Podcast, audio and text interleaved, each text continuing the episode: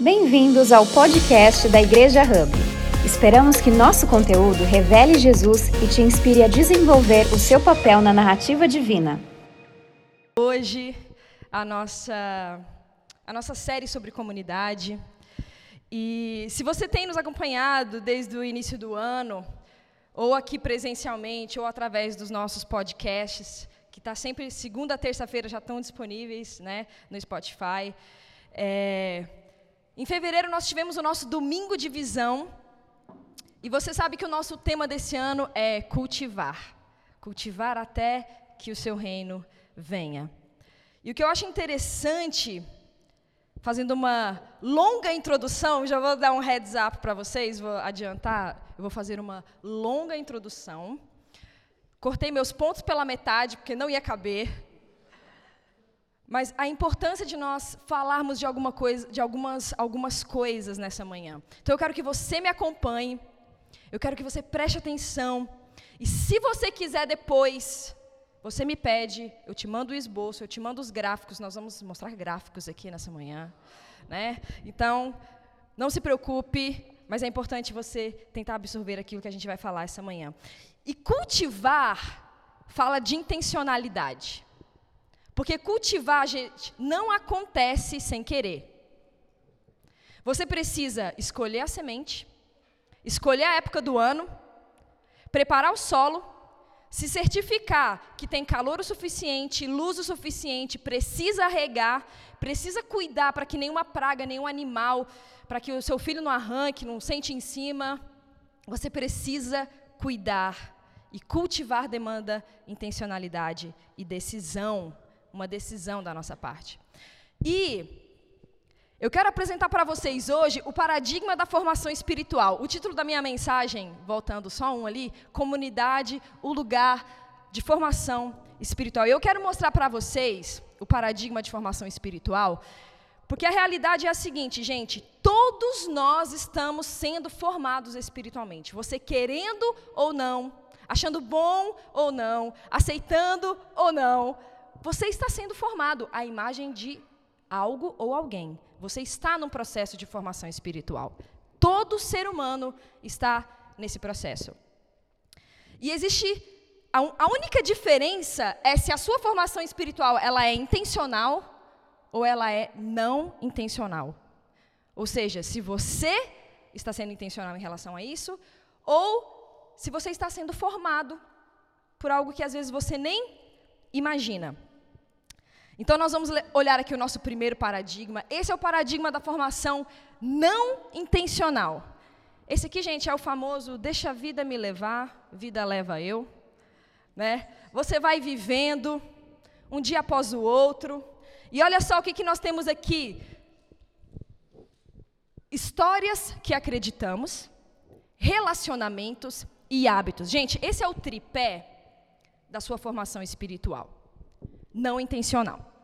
Histórias que acreditamos, relacionamentos e hábitos. E tudo isso é formado dentro do seu ambiente. Então, o seu ambiente, o ambiente que você vive, os seus relacionamentos, as histórias que você acredita, sabe aqueles mitos, aquelas crendices?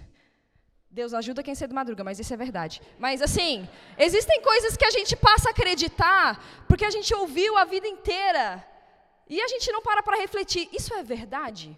Isso faz sentido?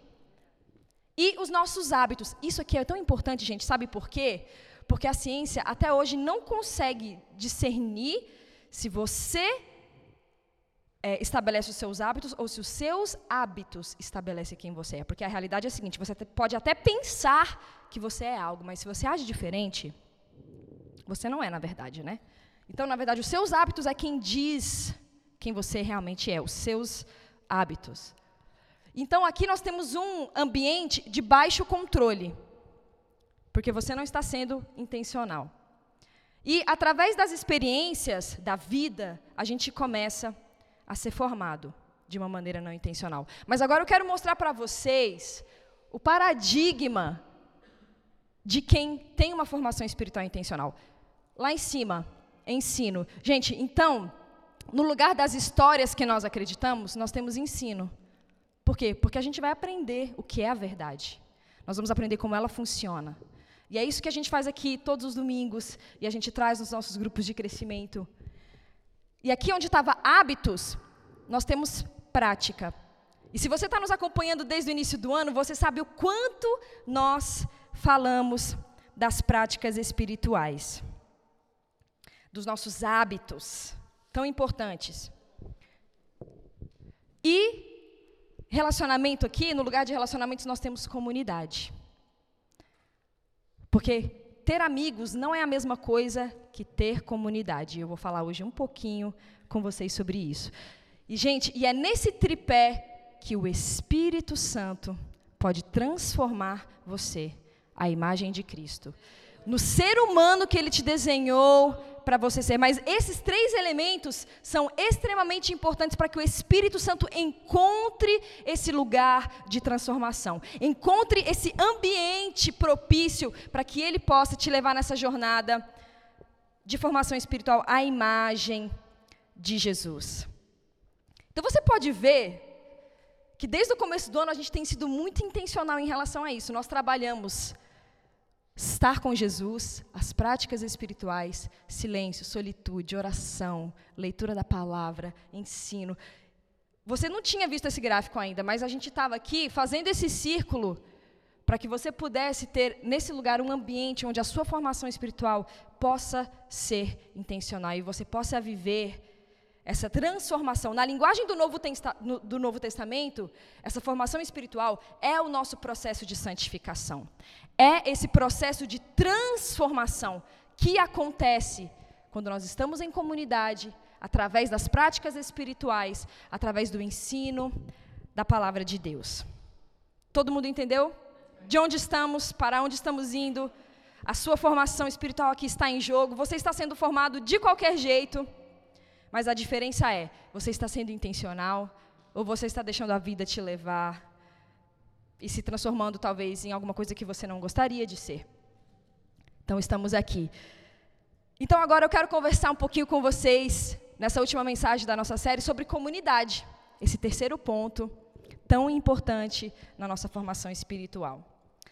E eu vou começar dizendo que a Madre Teresa, sou fã da Madre Teresa, né? Ela diz assim: solidão é a lepra do mundo moderno.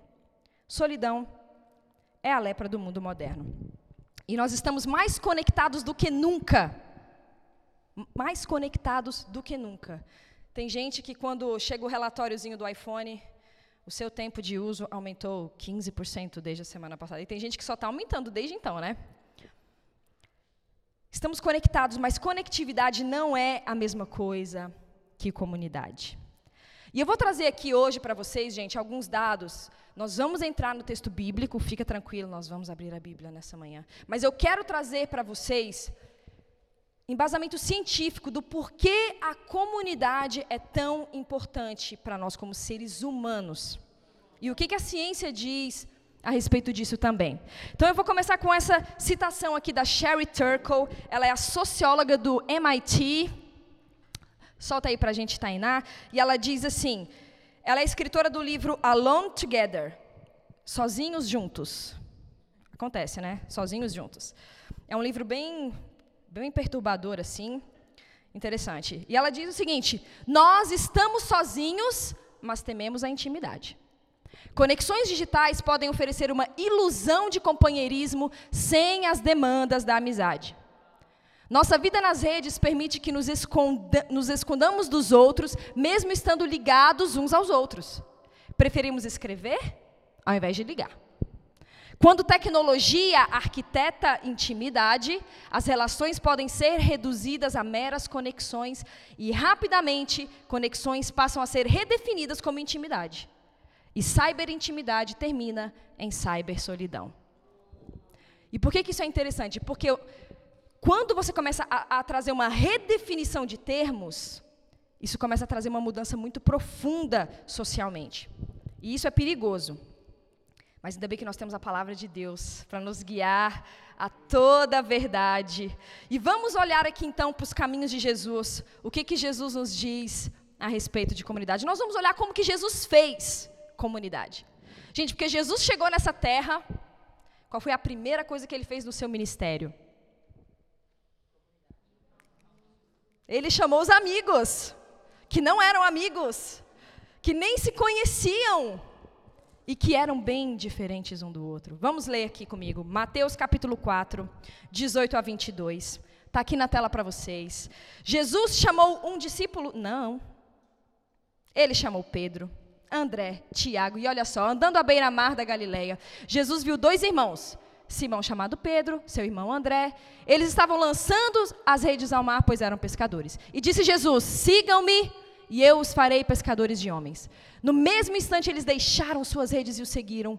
Indo adiante, viu outros dois irmãos, Tiago, filho de Zebedeu, e João, seu irmão. Eles estavam num barco com seu pai, preparando suas redes. Jesus os chamou e eles, deixando imediatamente seu pai e o barco, os seguiram. A Celeste trouxe uma mensagem só sobre esse texto, depois você pode voltar lá no nosso podcast e ouvir direitinho. Mas o que eu quero mostrar para vocês é que Jesus começou chamando gente. Ele começou chamando pessoas, criando essa comunidade. E, gente, esses quatro que você leu aqui nesse texto, Pedro, André, João, Tiago, eles eram bons meninos judeus, observantes da Torá, gente de bem, de família. Né? Eles eram da Galiléia, que era uma região polo desenvolvedor de rabinos e de discípulos na Israel do primeiro século. Então Jesus chama esses meninos, mas ele não chamou só esses meninos religiosos. Vamos para o capítulo 9, verso 9 a 13. Diz o seguinte: Saindo Jesus, viu um homem chamado Mateus. Ah, Mateus. Sentado na coletoria, e disse-lhe Jesus: Siga-me. Mateus levantou-se e o seguiu. Estando Jesus em casa, foram comer com ele, seus discípulos, muitos publicanos e pecadores. Vendo isso, os fariseus perguntaram aos discípulos dele: Por que o mestre de vocês come com publicanos e pecadores? Ouvindo isso, Jesus disse: Não são os que têm saúde que precisam de médico, mas sim os doentes. Vão aprender o que significa misericórdia e não sacrifícios, desejo. Pois eu não vim chamar justos, mas pecadores. E aqui tá, Mateus? Gente, Jesus era radical, ele era selvagem. Ele não tinha medo do perigo. Ele chamou Mateus para o seu grupo. Gente, Mateus ele era um cobrador de impostos. Você sabe o que isso significa? Significa que ele trabalhava para o Império Romano. Você sabe o que significa um judeu trabalhar para o Império Romano, para o Império opressor? Para o Império capitalista opressor. Brincadeira. Mas ele trabalhava para o Império. Um judeu que trabalhava para o império. Ele era totalmente renegado na sociedade, principalmente na sociedade judaica. Era muito, muito sério. E esse termo, coletores de impostos e pecadores, era o termo que eles usavam para as pessoas que não observavam o código de conduta dos judeus religiosos. Então a gente começa a ver aqui uma boa variedade de gente nesse grupinho de Jesus. E aqui no versículo, no capítulo 10, verso 1 a 4, olha só, chamando seus doze, deu-lhes autoridade para expulsar espíritos imundos e curar todas as doenças e enfermidades. E esses são os nomes dos doze apóstolos. Pedro e André, seu irmão. Oh, primeiro Simão, chamado Pedro, e André, seu irmão.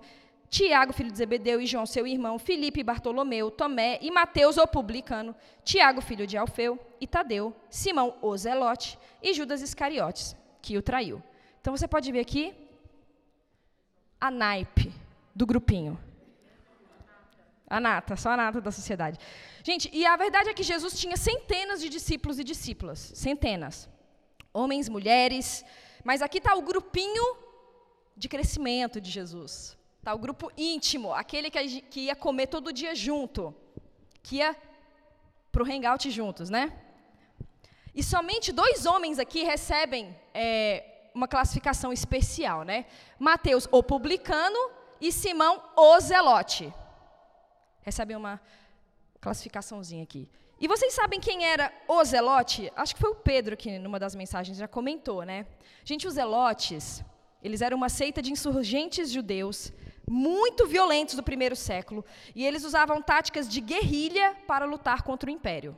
O império contra-ataca. Né? E o que, que acontece? Eles eram chamados de sicária. Em hebraico quer dizer adaga, porque eles andavam com uma adaga E sempre que tinha qualquer tipo de confusão, eles se aproximavam de um, de um, é, um soldado romano, de geralmente alguém de mais autoridade. Eles degolavam e sumiam de volta no meio da multidão. Esse era eles eram treinados assassinos. Sabe aqueles filmes assim? Simão Ozelote. Agora você pensa que Jesus chamou para o grupinho dele um cara que trabalhava para o Império Romano e Simão o Zelote. Você sabe o que é? Que degolava os romanos. Agora você sabe. É, a esperança. Mas você sabe o que isso quer dizer, gente? Vocês podem imaginar Mateus e Simão no mesmo grupinho de estudo bíblico. É só vocês imaginarem hoje um cara de extrema direita, ruralista, pró-armas. Todo estereótipo atrelado a isso e o intelectual de esquerda, antropólogo, diretor de núcleos de pesquisa da universidade. Esses dois, no mesmo grupo de estudo bíblico. Jesus chamou esses dois, ah? E o que. Agora você imagina a conversa. O que você acha disso, Mateus? Não sei, Simão. O que você acha? Você acha que era assim a conversa, gente? Você acha que tinha tensão? Você acha que tinha discussão?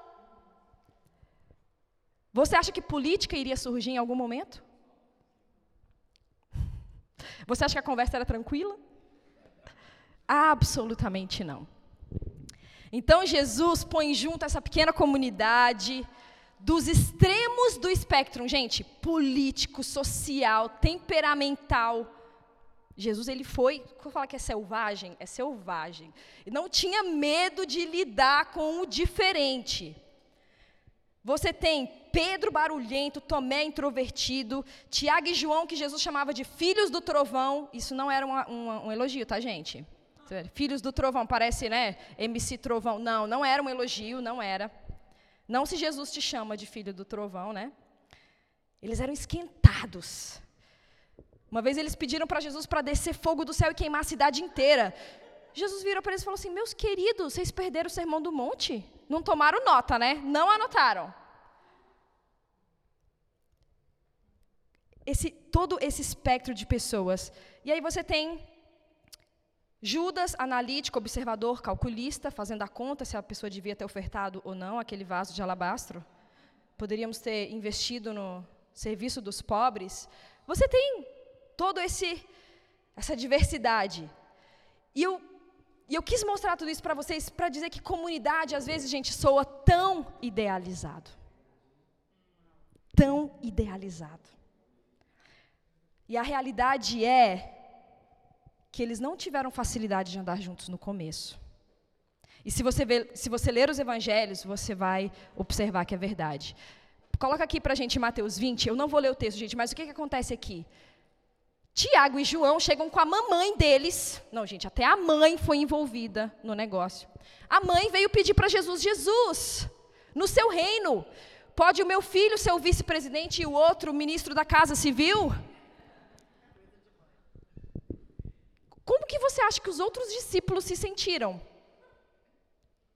Furiosos.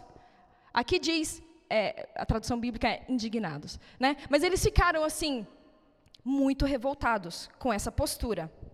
Os filhos do trovão pedem para a mamãe um lugar especial. Gente, e os dez? Claro que os dez ficaram indignados. Fofoca, ciúmes, conversinhas pelas costas.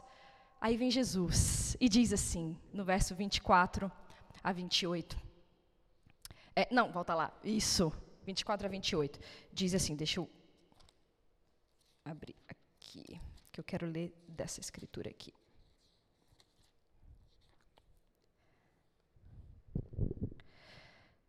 Vocês não sabem o que estão pedindo. Vocês podem beber o cálice que eu vou beber? Então Jesus disse. Ficaram chateados. Não será assim entre vocês. Vocês sabem que os governantes das nações os dominam e pessoas importantes exercem poder. Não será assim com vocês. Ao contrário, quem quiser tornar-se importante entre vocês será servo. E quem quiser ser o primeiro deverá ser o escravo.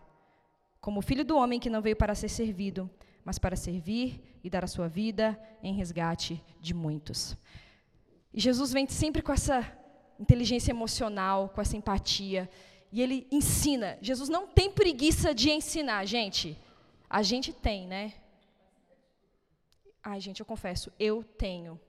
Às vezes até com os meus filhos, se é pela milésima vez que eu tenho que falar, a gente fala, mas não é possível, ser humano. Você não entendeu ainda.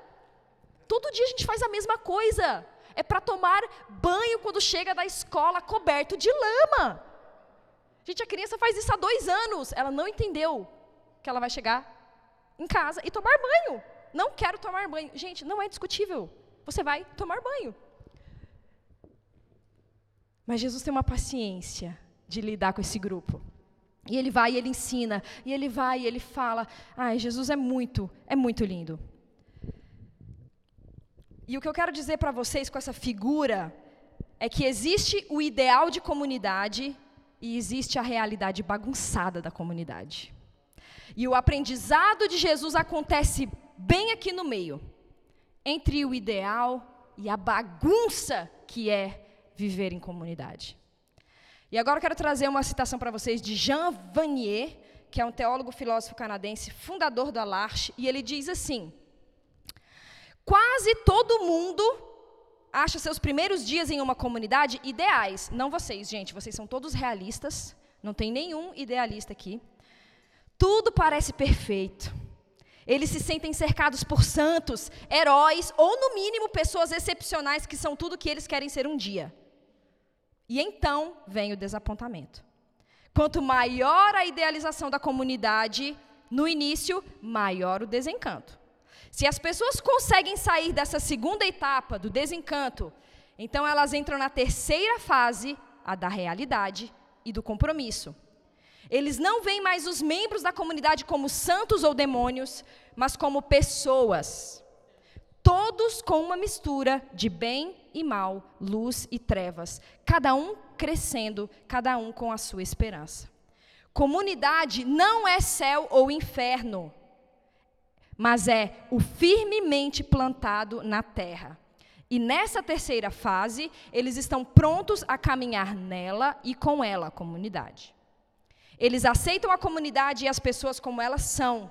Eles estão confiantes de que juntos eles podem crescer em direção a algo muito mais bonito. E o que, que acontece aqui? E eu vou abrir um parênteses pastoral aqui, gente. Nós estamos falando de comunidades com sã doutrina, saudável, onde as pessoas não são manipuladas, onde elas conseguem expressar seus sentimentos, anseios, dúvidas e perguntas. Tá bom? Vamos colocar aqui um padrão. Porque nós sabemos, até mesmo pela história de vocês, muitos de vocês que estão sentados aqui, que existem comunidades que não são saudáveis e nesses lugares é melhor sair.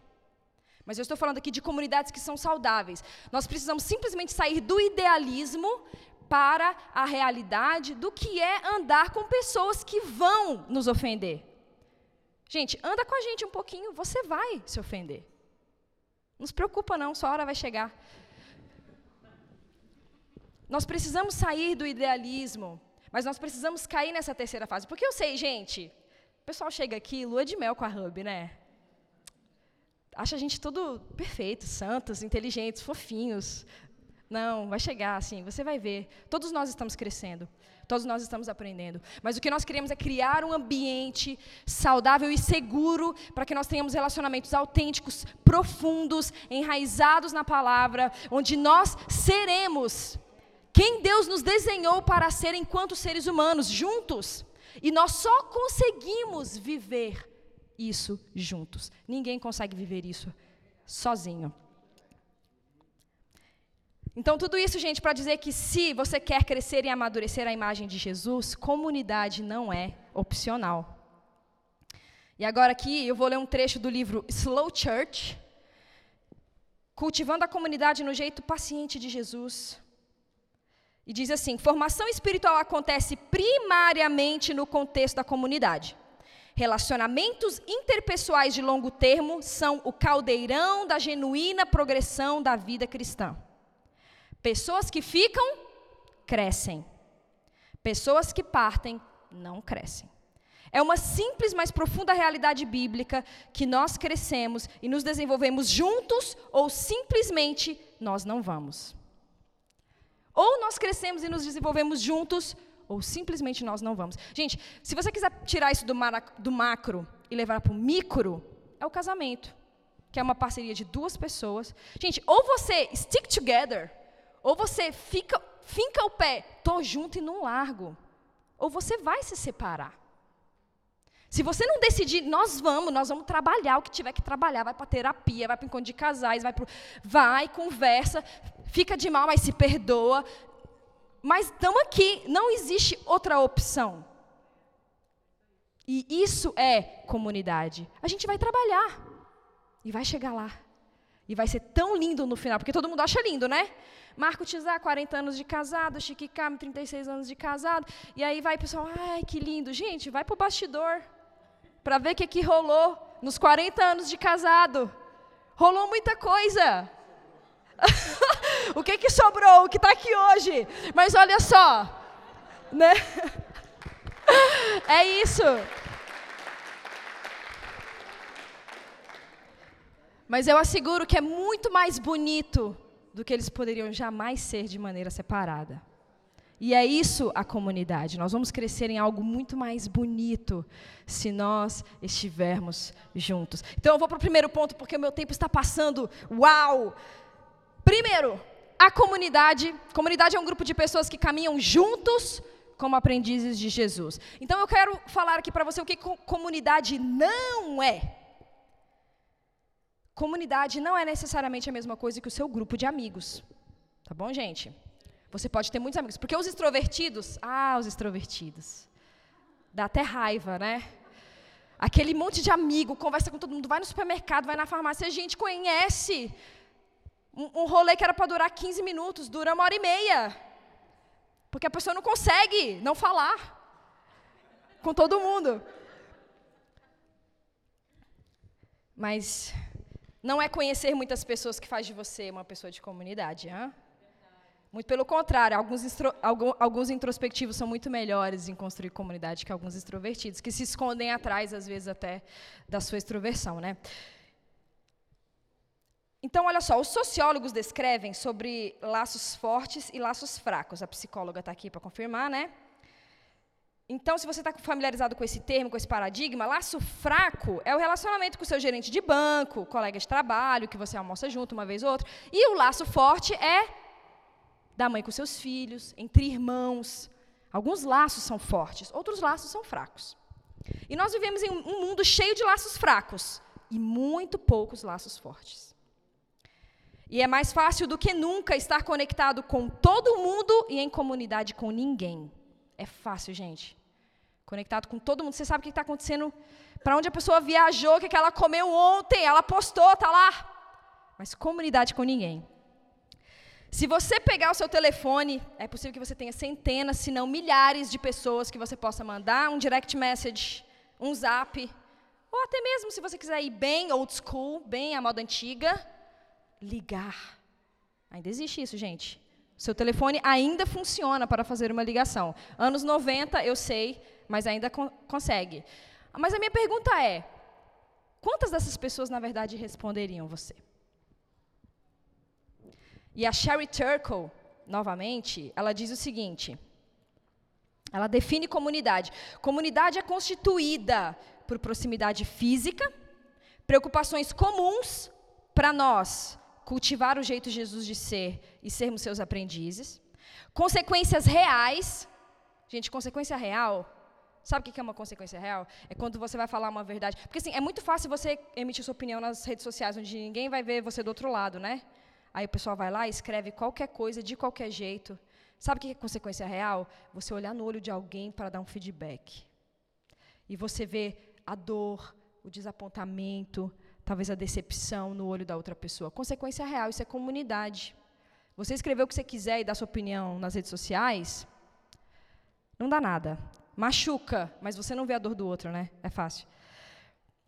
Então a gente chama a atenção um do outro, a gente presta contas. E responsabilidade comuns para nós é sobre o reino de Deus na região metropolitana de Campinas, assim como nos céus. Essa é a definição de comunidade dessa socióloga aqui do MIT. E por que eu quero trazer Isso, gente, porque para sermos comunidade a gente precisa estar perto. Se a gente não estiver perto, ó, proximidade física não rola. Não vai acontecer por osmose. Ok, gente? Aqui pensa que até a osmose você tem que estar perto para acontecer, né? Mas não vai acontecer automático. Como a gente viu lá no paradigma da formação espiritual, nós precisamos ser intencionais. Então, são pessoas que você vive a vida juntos. Nos dias bons, nos dias ruins. Que não vem você apenas a sua parte selecionada. Porque a gente coloca, gente, nas redes sociais, a parte selecionada, editada, maquiada. São pessoas que vão nos ver como nós realmente somos. A estouradinha que fala grosso às vezes. O impaciente. O. Vão nos ver como nós somos. E eles sabem, ela é assim, mas eu vou dar o feedback. Não gostei. Vamos conversar, vamos se acertar, vamos crescer. Eu cresço na minha tolerância, que não vou me ofender com qualquer coisa, e a outra pessoa cresce porque aprende a falar com mais jeitinho. E a gente cresce juntos à imagem de Jesus Cristo. Então, gente, é isso. Comunidade não é a mesma coisa que o seu grupo de amigos, beleza? São pessoas que caminham juntos como aprendizes de Jesus. Ponto número dois: comunidade é o fruto do comprometimento. Gente, a nossa geração ela está presa num limbo onde nós ansiamos por pertencer, mas a hipermobilidade nos tornou nômades. Nômades, sem raízes. Nossas famílias disfuncionais nos tornaram inseguros, com medo e sozinhos. E nós ansiamos pela comunidade, mas ainda assim, nós queremos manter o nosso leque de opções abertas. Não é verdade? Nós abordamos os relacionamentos, gente, com uma mentalidade de consumidor. E, gente, isso é todo mundo, porque é a nossa geração, tá? O que, que eu ganho com isso? O que, que essa pessoa, como que essa pessoa faz eu me sentir? Faz eu me sentir mais velha, mais bonita, mais jovem? Será que, essa, será que essa pessoa é meu tipo? Será que, é, será que essa igreja é meu tipo? A gente faz essa pergunta, sim ou não? Vivemos em um mundo de opções, e especialmente com a internet. E se você tem dinheiro, mais ainda. E a gente fica esperando assim: e se tiver alguém melhor? E se tiver uma igreja melhor? Não visitei todas de Campinas ainda, então eu não sei qual que eu quero. E se tiver alguém mais cool? Essa igreja parece legal, né? Mas quero manter minhas opções abertas. Não conheço todas as minhas opções ainda, então eu não me comprometo. Mas é importante nós decidirmos nos comprometer com pessoas se nós queremos sair da estagnação e começar a crescer. E nós vemos isso cada vez mais, né? Pessoas que vêm à igreja uma vez por mês, escutam os nossos podcasts. E isso é um bom começo. Nos seguem no Instagram, like, comenta tudo. Mas no domingo, não tá. É um começo, mas não é nenhuma fração daquilo que Deus quer fazer na vida, nas nossas vidas. Porque Ele precisa que nós nos comprometamos com a comunidade. Não podemos ter comunidade sem compromisso. E se nós queremos relacionamentos profundos, seguros, honestos, abertos e duradouros, quantos aditivos, gente? A longo prazo, então nós precisamos nos comprometer com um grupo de pessoas que não são idealizadas, que não são perfeitas, que têm problemas, desafios, sonhos, esperanças, e nós só precisamos dizer: eu estou junto com você. Eu estou junto com você. E não somente pessoas, mas também um lugar. A nossa sociedade se tornou tão nômade, nômade e isso é brutal para a condição humana. E, e eu não sei se vocês conhecem, né, mas São Benedito, ele tem uma definição de estabilidade muito linda, gente. Eu vou, deixa eu ler para vocês. Estabilidade é a habilidade espiritual de ficar plantado para chegar em algum lugar. Pode twittar, eu deixo. Estabilidade é a habilidade espiritual de ficar plantado para chegar em algum lugar. E uma coisa que a gente aprende como, como pais, a importância de dar o que para os nossos filhos? Estabilidade. Mesmo se não está tudo indo bem, gente, Não é, não é perfeito, é estabilidade, são coisas diferentes. E eu gostaria de ler para vocês um voto de estabilidade que foi encontrado no monastério beneditino. Não estou falando para ninguém fazer um voto de estabilidade, tá, gente? Relaxa. Relaxa aí na sua cadeira. Eu só quero inspirar você, como homens e mulheres no decorrer da história, leram nas escrituras o que é comunidade e como eles colocaram isso em prática. É somente para inspirar vocês, porque quando eu li esse texto, gente, falou tão fundo comigo, eu falei, gente, eu não posso não ler para a igreja. E diz assim: Nos comprometemos a permanecer toda a nossa vida com a nossa comunidade local. Nós vamos viver juntos, orar juntos, trabalhar juntos, relaxar juntos, desistir da tentação de se mudar de um lugar para o outro em busca de uma situação ideal. Finalmente, não existe escapatória de si mesmo. E a ideia de que as coisas serão melhores em outro lugar é geralmente uma ilusão. E quando conflitos interpessoais se levantam, nós temos um grande incentivo de ajeitar as coisas e restaurar a paz. Isso significa aprender as práticas do amor, reconhecendo os nossos comportamentos ofensivos, reconhecer a preferência dos outros e perdoando. Ai, gente, não é emocionante? A primeira vez que eu li isso, eu chorei. Porque é isso, a gente não pode escapar de nós mesmos. E muitas vezes, por causa dessa hipermobilidade que nós temos na sociedade e essa falsa sensação de que estamos conectados com tantas pessoas, nós acabamos não nos plantando em lugar algum e deixamos de experimentar a profundidade do que pode ser uma comunidade e a profundidade da, que isso causa na nossa formação espiritual. Como eu falei, gente, não é para ninguém fazer um voto de estabilidade com a Hub, com Campinas, não é isso. Mas eu quero mostrar para vocês que Deus te criou para criar raízes. Ele te criou para estar plantados. Gente, falar nisso, né? O nosso vídeo do estar plantados junto aos riachos da felicidade bateu um recorde astronômico no Instagram. Nunca teve nada desse, desse nível. Foi uma coisa assim, e sem impulsionamento, sem nada, orgânico. Mais de 20 mil, gente, visualizações. O nosso maior tinha sido, acho que três ou quatro. Então, assim, pessoal, né? O pessoal sabe que nós precisamos estar plantados junto aos riachos da felicidade. Então, gente, vou correr. Ponto 3, rapidão. Comunidade demanda tempo e intencionalidade. Para encerrar, gente, para você que chegou agora, dê um tempo. Vira para a pessoa do seu lado e fala assim: dê um tempo. Nós queremos vocês em relacionamentos robustos, autênticos e profundos, mas isso leva tempo. Isso leva tempo. Então, assim, você chegou agora. A nossa igreja aqui, gente, tem oito semanas. É um baby. Um beibinho. Acabou de nascer. E agora, hoje, na verdade, nós queremos fazer o relançamento dos nossos grupos de crescimento. Você vai, exatamente. É, pode aplaudir, pode aplaudir. E a partir de hoje, você pode se inscrever. A gente tem um grupo em Americana, um grupo em Campinas, um grupo em Valinhos. Mas ó, ninguém vai te ligar para te chamar para um grupo de crescimento. Você vai decidir ir para um grupo de crescimento? Então você vai se comprometer com um grupo de crescimento. Você vai chegar lá e vai falar: Ó, oh, tô aqui, quero ir para o grupo de crescimento. Né? Quero crescer agora.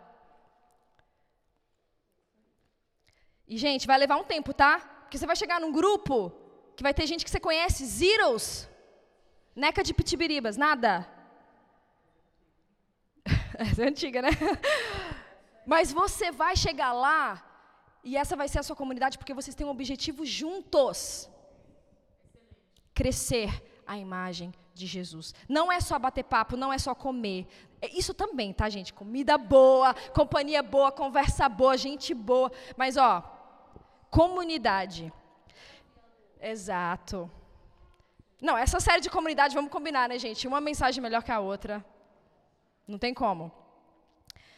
Mas deixa eu ler uma última citação para vocês. Courtney Martin, ela é jornalista e escritora. Até, ela escreveu um livro escrito, é, chamado The New Better Off. Ela diz assim: Se você quer viver com outras pessoas, aqui, gente, é um projeto social que ela fez de co-housing. É, colocatários, colocatários, como criar comunidade com colocatários. Olha que interessante. Se você quer viver com outras pessoas, você precisa não se mudar para um lugar especial. Não é um lugar especial, tá? Você só precisa ser intencional ao pedir, pedir-lhes para abraçar interdependência com você e ritualize esse compromisso. Nós geralmente fantasiamos sobre a vila crescer ao nosso redor espontaneamente, como se reciprocidade frequente fosse magicamente aparecer nas brechas das nossas vidas super ocupadas. Ai, gente, não vai aparecer magicamente nas brechas da sua vida super ocupada. Você precisa ser intencional. Ao invés de desejar a comunidade intencional, nós precisamos dogmaticamente buscá-la. Gente, não é desejar. Não é, não é querer. É dogmaticamente buscar. Praticamente, na prática, eu vou buscar construir essa comunidade. Seja concreto, compartilhe seu calendário. Seja real. Seja vulnerável e honesto. Criar comunidade demanda tempo e espaço compartilhado. E a gente criou, gente, esse espaço existe porque nós acreditamos em fazer comunidade com você.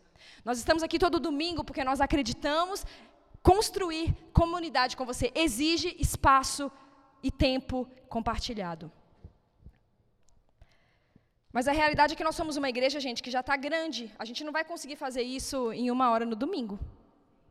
Nós precisamos estar juntos também durante a semana. Por isso a importância dos nossos grupos de crescimento. Porque isso reflete o jeito de Jesus de ser. Jesus estava, gente, na sinagoga todos os dias. Quer dizer, toda sexta-feira, Shabat, né? Toda sexta ele estava na sinagoga, que era o encontro da sinagoga. Mas tirando isso, ele estava nas casas, na estrada, nas refeições, servindo as pessoas durante a semana.